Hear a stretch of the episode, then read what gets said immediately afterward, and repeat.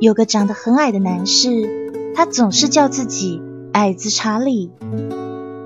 后来有位专家跟他说，这种习惯会比他的实际身高更对自己不利。他起初还半信半疑，但是纠正了几个月后，他不再叫自己是矮子查理，就开始不再为他的身高担心，而且活得更加愉快了。我们都或多或少的在头上顶着几个标签，有些是别人贴的，有些则是我们自己贴的。无论怎样，好的标签留着，至于坏的吗？